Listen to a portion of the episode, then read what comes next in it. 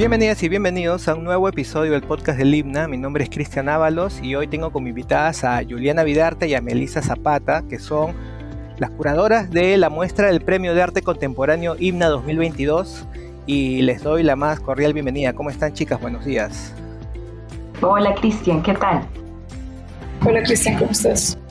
Muy bien, muy contento de estar con ustedes esta mañana, este miércoles 26 de octubre, ya casi casi concluyendo el mes. Y ayer estuve, me di una vuelta por la muestra en el, pues una muestra que le cuento a nuestros oyentes, está en nuestra sala, en nuestro espacio Juan Pardo Jeren, que está en Girón Cusco 446 en el cercado de Lima, en nuestro, en nuestro ya tradicional local del centro de Lima. Bueno, entonces Juliana, tú eres la encargada de, has sido la encargada de, seleccionar los proyectos que están en exposición en esta muestra, que luego un jurado va a calificar y va, a premiar a un único ganador en, el, en este el premio Himna. Pero además me dices que Melissa ha sido una asistente tuya en todo este proceso. Cuéntanos, cuéntanos por favor cómo ha sido este proceso de, selección y de, y de curaduría. Sí, el, trabajo eh, que, hemos desarrollado un poco eh, con, con Melissa, Melissa se ha encargado de, eh, todo el tema de la producción de esta exhibición y del diálogo con cada uno de los artistas. También hemos visto un poco juntas eh, de qué manera ya cuando teníamos a los seleccionados se eh, iban a eh, llevar a cabo los montajes de cada una de las piezas en, la sala. Pero claro, en el, camino también en el que yo tenía un poco esta responsabilidad de hacer la selección de los artistas, hemos estado en conversaciones ambas un poco para, para seguir pensando estos proyectos, ¿no? Entonces, definitivamente hay ahí primero como, como un trabajo de diálogo de parte de nosotros y claro, posteriormente todo el trabajo con el equipo de, montaje y, el equipo encargado de, llevar a cabo la exposición en el mismo IBNA que ha permitido que terminemos de darle forma también al proyecto. ¿Y cómo así se revisa, perdona la ignorancia, pero cómo se revisa una carpeta de un proyecto artístico de esta naturaleza? Eh, ¿Cuánto tiempo toma en todo caso? O sea, en el caso de cada uno de, los portafolios, lo que hemos tenido es una revisión de los proyectos previos, como te comentaba, luego del proyecto que finalmente se proponía para el premio. Y en algunos casos, claro, se trata de artistas eh, que conozco porque en algún momento eh, he visto sus exposiciones previas, conozco eh, sus otros proyectos, pero también en otros casos, si eran artistas eh, que no necesariamente conocíamos el trabajo, hay también que hacer toda una investigación como en paralelo para poder sumar información adicional y comprender un poco todo el corpus de su trabajo y de qué manera está inscrito en esas temáticas que está resaltando el artista hay un tema muy latente que es sobre todo el tema de, una violencia, de la violencia social que estamos viviendo desde hace bastante tiempo. me parece que muchos de trabajos, y creo, creo que son los más interesantes, hablan de este tema precisamente. ¿Tú identificas algunos otros temas, algunos otros ejes en los que muchos trabajos se han coincidido? Hay, creo, una línea importante que, se despliega un poco, sí, como mencionas, para pensar en términos de, eh, violencia de género, para pensar en, términos de, violencia sistemática en, la sociedad que compartimos. Eh, y luego también hay eh, varios trabajos que, que, están volviendo a materiales de archivo, ya sean de archivo histórico en general o de archivos personales, para proponer reinterpretaciones desde ese archivo, otros caminos de entender los discursos históricos. Creo que se siente o sea, una línea muy importante que tiene que ver directamente con cómo construimos eh, la memoria personal y la memoria colectiva. O sea, creo que sí hay, hay también, eh, o está muy presente ese tema. Tenemos luego otras líneas que tienen que ver más bien con el discurso del mito, por ejemplo. Hay algunos proyectos que abordan la representación del conocimiento y la mitología que viene desde la Amazonía peruana. Eh, también hay varias exploraciones eh, para pensar un poco en el rol que cumple la propia materialidad de la pintura, eh, en el vínculo que puede tener la pintura más contemporánea con la historia del arte y la tradición pictórica dentro de esa historia del arte. Hay algunos proyectos que tienen una dimensión eh, mucho más de performance en cierta medida, es decir, que lo que estamos viendo está conectado con una acción artística o es, o es, como de alguna manera producto ¿no? de una acción artística previa, ¿no?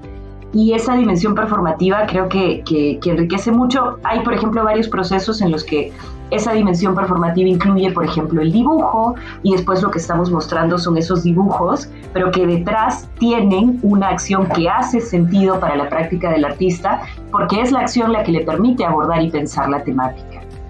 Yo creo que, como decías, el archivo familiar me parece que es algo que está incluso eh, de manera no tan evidente en casi, todos, en casi todas las obras, ¿no?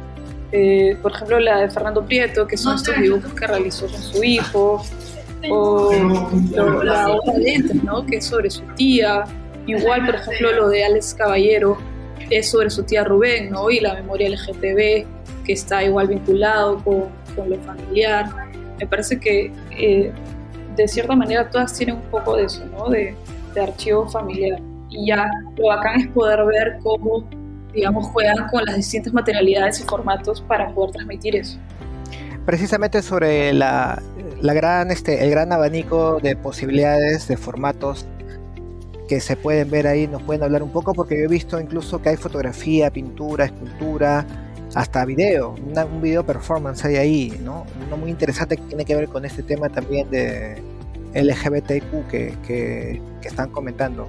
¿Podrían por favor comentarnos acerca de, de qué eh, disciplinas podemos encontrar en esta muestra de finalistas? Creo que las materialidades, como mencionas, son o sea, muy diversas. Yo, bueno, claro, la, pieza que, a la que te referías es Chihuacabra, el, el, proyecto de Alice Salazar. Eh, que, claro, definitivamente tiene además un comentario sobre la performatividad de las fiestas tradicionales, ¿no? Y este interés como por establecer un nuevo discurso frente a esa otra... Eh, a esa otra tradición que además está, estás muy presente dentro de la propia obra, pero con un giro, ¿no? Es como de, de, qué otra manera desde el presente podemos pensar también en, esa, en ese discurso tradicional. Y en términos de, la materialidad, por ejemplo, pensaba en, claro, eh, está por un lado eh, la, obra que presenta el colectivo Fibra, que tiene directamente eh, que ver con una exploración que están haciendo ellas de materiales naturales, pero para pensar de alguna otra manera los vínculos que podemos establecer con con estos otros seres que habitan los ecosistemas, que no son humanos, eh, y que definitivamente tiene que ver con una problemática de crisis medioambiental. Y, ahí está en una instalación que está hecha con, eh, con elementos naturales, pero eh, directamente en diálogo con una pieza que más bien es una pieza fotográfica, es una fotografía de Musuknolte que alude también a otra dimensión de esa crisis medioambiental con el derrame de petróleo de Repsol. Sí, hablas de la pieza... en esa Claro, hablas de la pieza eh, 1.880.200.22, creo, ¿no? Me aprendí de memoria el nombre de la. sí. Sí. Es, muy. Es, desolador ver esa foto. yo, yo vi ayer esa foto y me he quedado, pero. chocado. He salido, he salido mal de, la sala, la verdad. Eh, pero también hay otras piezas, ¿no? Que creo que también te estabas refiriendo a, a, las banderas que están allí, no, no recuerdo muy, bien el título de las banderas pintadas. Claro, esa es, esa es toda otra, otra, o sea, ahí hay, por ejemplo, otras piezas en otro material que, que se conectan. Justo te comentaba hace un momento lo de la fotografía de Musuk y pensaba que en una línea similar están estas piezas eh, de los machetes de madera de Graciela Arias, que más bien trabajan, o sea, recuperan eh, la forma de trabajo de la pintura tradicional eh, y están haciendo una representación de un mito que nos invita a pensar en de qué manera nos estamos relacionando con los ecosistemas actualmente, ¿no? recuperando el, mito de la llegada de, de, Ronin y de finalmente la creación de la Amazonía.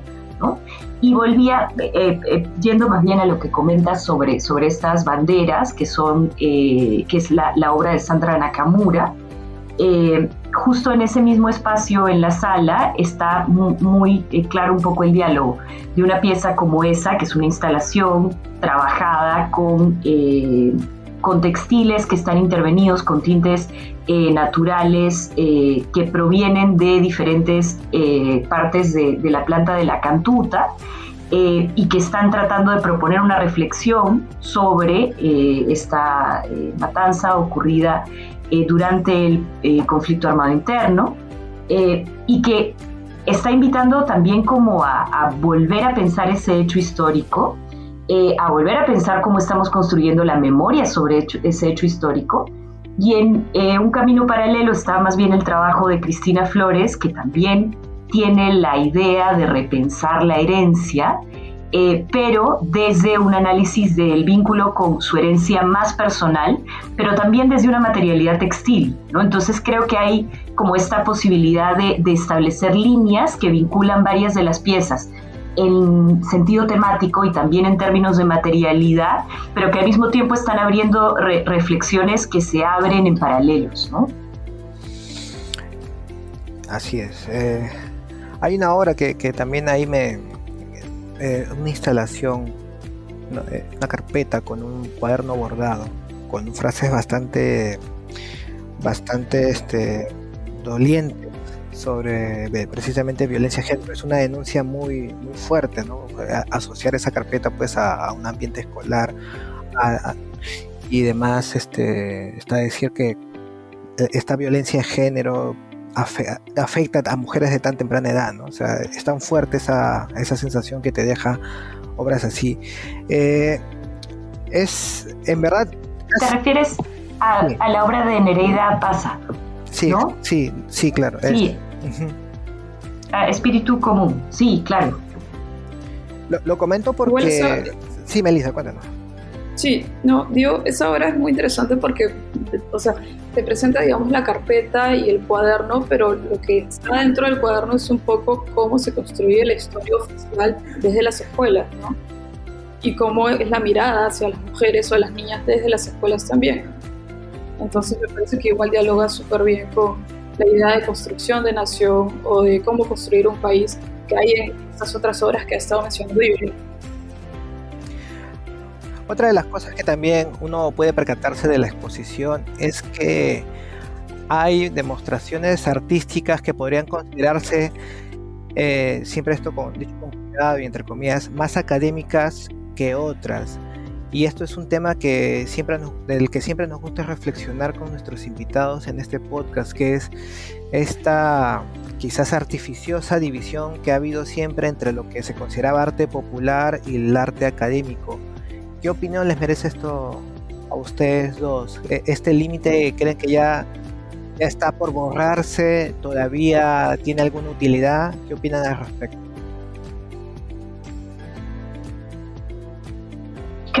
Que es, eh, o sea, es un tema que todavía permanece como parte, es una discusión muy actual si se piensa en las prácticas artísticas desde el Perú, eh, por el rol además que ha cumplido la pintura tradicional en la formación de, nuestra mirada sobre lo que es el arte en el contexto en el que vivimos.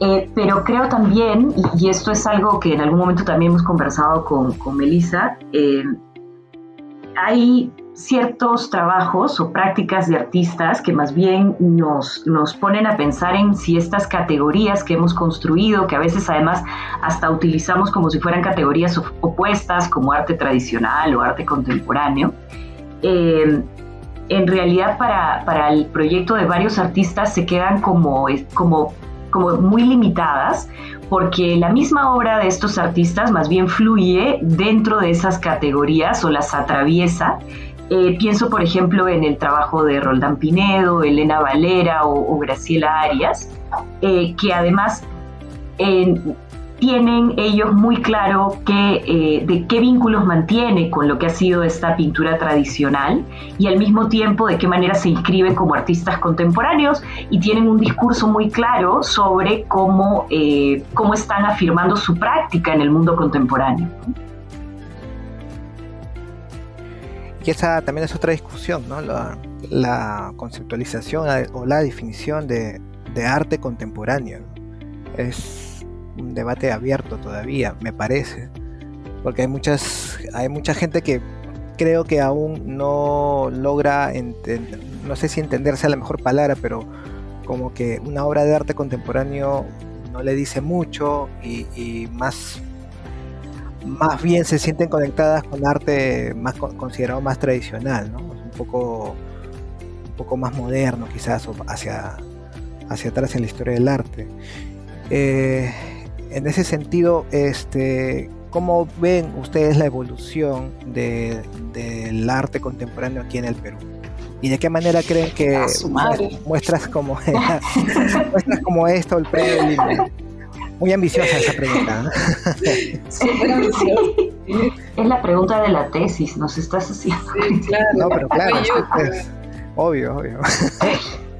Sobre la evolución, además, no sé.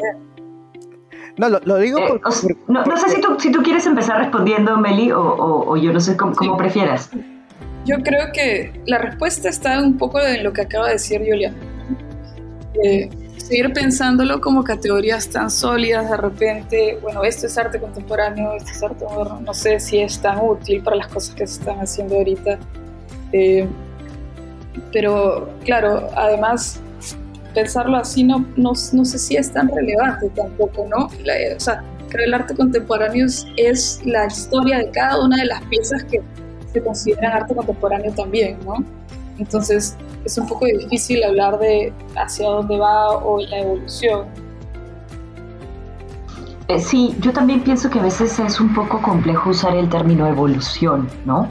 Porque, porque nos lleva a pensar que como que uno va en un camino hacia algo mejor, eh, que también creo que es, eh, ahí hay como un poco para, para, pensar el uso que podemos hacer de ese término. pero lo que, sí, como, ¿no? Como si lo de pasado entonces y ahora está un poco mejor o antes, creo que nos, nos puede generar como una ambigüedad en términos de cómo estamos entendiendo la temporalidad. Eh, pero, pero claro, o sea, yo creo que, eh, a ver, la práctica artística contemporánea abre la posibilidad de abordar eh, diversidad de materiales, soportes y métodos de investigación y eso creo que está completamente reflejado en el grupo de piezas que son parte de la selección para el premio de este año. Eh, y creo que ese es uno de, los espacios en los que se potencian las posibilidades de, del arte contemporáneo en general. Eh, creo también que todavía hay un trabajo eh, por hacer para, o sea, para, ver de qué manera se piensan las relaciones que el público establece con esa práctica contemporánea eh, pero eh, también creo que el, o sea, hay proyectos actuales que trabajan con eh, representaciones que en un principio podemos sentir como muy cercanas o muy fáciles de leer o, que están un poco en la línea de lo que mencionabas, Cristian, no sé, como de, de, un lenguaje más moderno o de un lenguaje pictórico un poco más realista también, ¿no? pero creo que la tarea que nos queda como espectadores siempre frente a, cualquier proyecto artístico es la de abrirnos a no necesariamente tener todas las respuestas de primera impresión y a que hay un camino que vamos a tener que seguir para profundizar dentro de cada una de las piezas, ¿no? Más allá de que haya imágenes que podamos reconocer eh, y que nos sean más cercanas de, desde esa primera impresión, ¿no? que podría pasar en la obra, no sé, por ejemplo, de, César, César Augusto Ramírez, las fotografías de familia, ¿no? o eh, las, las imágenes de, de, Roldán Pinedo que nos muestran esta, esta referencia a la última cena, pero claro, podemos leer esa última cena, pero si profundizamos en la obra de Roldán, Roldán está aludiendo también a un mito específico del pueblo Shipibo Conío que tiene un paralelo con esta imagen religiosa que ponemos, podemos tener de la última cena, pero tiene que ver con cómo llegan los conocimientos de la pesca, los conocimientos de los modos de vivir en la Amazonía para la comunidad y el pueblo al que pertenece el artista. ¿no? Claro, me, sí, yo creo, sí, Melissa, yo creo que para, para Cristian y en el afán de ser concisas, yo creo que la respuesta también está en visitar para todos los que escuchan la sala Juan Pardo Jeren en el centro creo que ese es el camino para poder entender hacia dónde va también, ¿no? con las mismas obras que están presentadas ahí. Creo que es una buena muestra en el sentido que reúne distintos formatos, distintos artistas, distintas técnicas. Me parece que esa es la respuesta final. Sí, precisamente, ¿cómo, ¿cómo, así quedaron 37 nomás? O sea, quiero decir, ¿ya era un número que habían decidido o, o se pusieron una meta de menor, pero vieron que había mucho más trabajos que valía la pena estar en exposición. Yo te digo, yo te digo cómo fue habíamos puesto, entre las dos habíamos dicho ya 30, pero Juliana me seguía diciendo, no, Melissa, pero este portafolio. Ajá. Y así es que Algo sospechaba, algo sospechaba yo, que era por ahí. Porque un número muy, o sea, yo, yo me puse a pensar, pero este número 37, claro, tiene implicancias matemáticas. Yo, yo le, saqué, le saqué la lógica por otro lado, pero dije, no, hay una explicación más simple a, este, a esta elección de 37 obras, ¿no? de 37 carpetas. Lo que pasa es que la, carpeta refleja ese, ese trabajo, o sea, esa trayectoria, esa línea de vida, ese, eh, esos intereses eh, que, que, están dentro de la investigación de cada artista. ¿no? Entonces, una cosa importante es tratar de entender un poco qué camino ha tomado esa, esa investigación, cómo se ha hecho, de dónde viene, qué tipo de otros proyectos que han abordado temas similares a los de las obras que tenemos en la sala ahora eh, también han sido hechos eh, por el artista, un poco con, la intención de comprender eh, cómo se inscribe esa temática dentro de la historia de la propia práctica. De acuerdo, de acuerdo. Bueno, no las quiero poner en compromiso, pero no sé si les gustaría opinar sobre alguna obra específica que, que a ustedes les haya gustado más. Uy, esa pregunta está muy difícil, Cristian. Está más, más difícil que la definición de arte contemporáneo, no creo. Sí, y, mira que ya la, definición ya la pasamos, hemos salido bien en ese examen, pero... no, favoritos no hay, pues, no hay, no hay favoritos. No, es que hay, o sea, creo que el, sí, hay un grupo, o sea, pensaba además que, que hay un, un, o sea, hemos hecho un trabajo eh, en conjunto, o sea, hemos ya desarrollado esta selección y luego hemos trabajado en conjunto todo el tema de producción con Melissa. Pensaba también en que eh, Fabricio Calmet nos ha apoyado, por ejemplo, también en, terminar de pensar este display de la museografía, porque teníamos un, reto y creo que este es un tema importante para pensar, porque lo hemos comentado entre Melissa y Fabricio muchísimo, eh, y es que cuando tenemos, cuando o sea, un poco como el, eh, la tendencia o el modo de trabajo como, como curadores, eh, o cuando estamos haciendo un proceso de curaduría, por ejemplo, es pensar en eh, qué líneas en común mantienen las piezas y tratar de construir estos ejes temáticos y que los ejes temáticos se expresen ¿no? con mucha claridad en el despliegue de la exposición.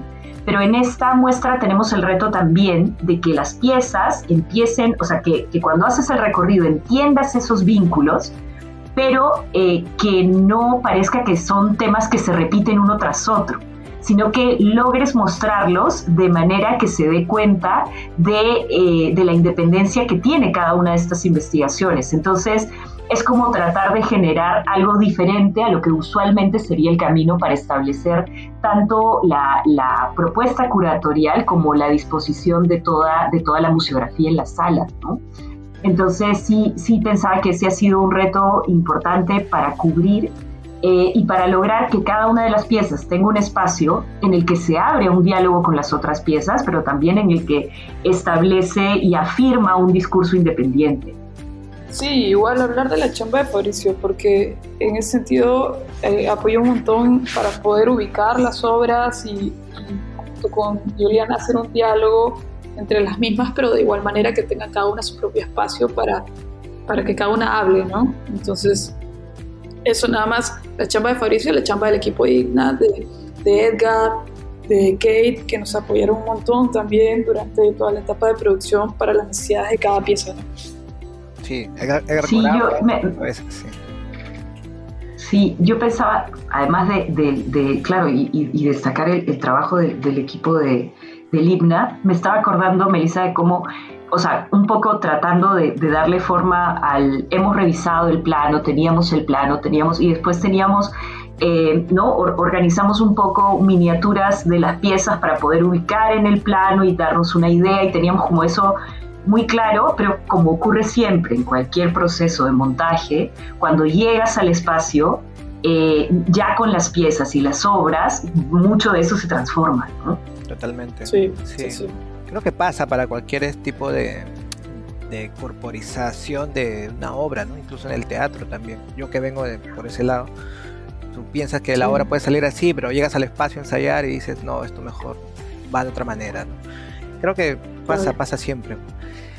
Bueno. Oye, es muy bonita esa imagen que has planteado, Cristian, de cómo, de cómo el cuerpo eh, toma lugar en la obra teatral o cómo la, el, el, proyecto artístico toma lugar dentro de la sala. Es una, es una analogía muy, muy bonita.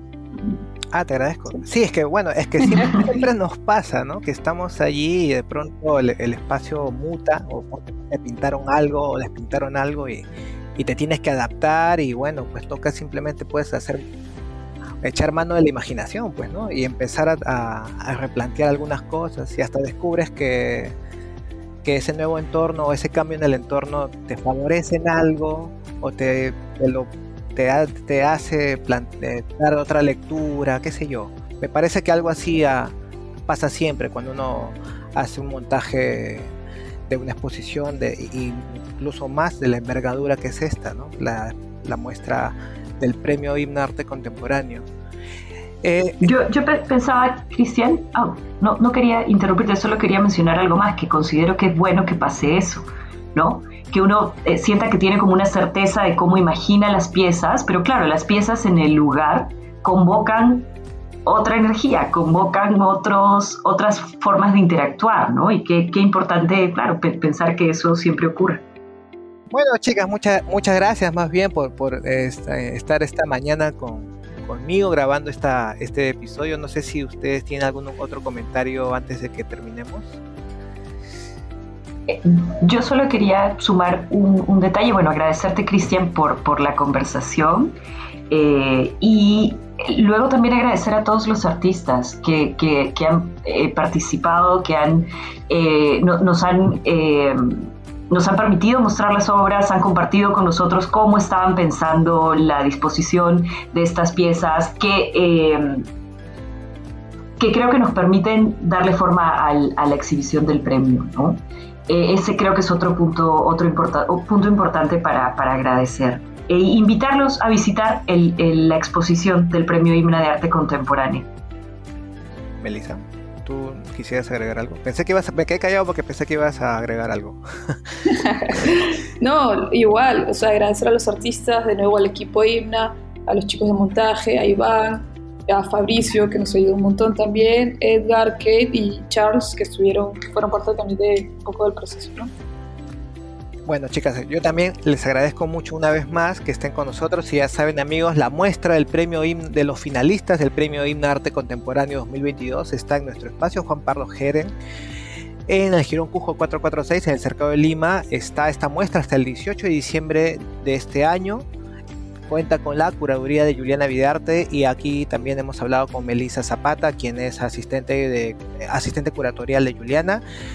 Les agradecemos una vez más. Recuerden que son 37 finalistas, 37 trabajos que ustedes pueden ver en este espacio. Con nosotros será hasta una próxima oportunidad. Hasta pronto.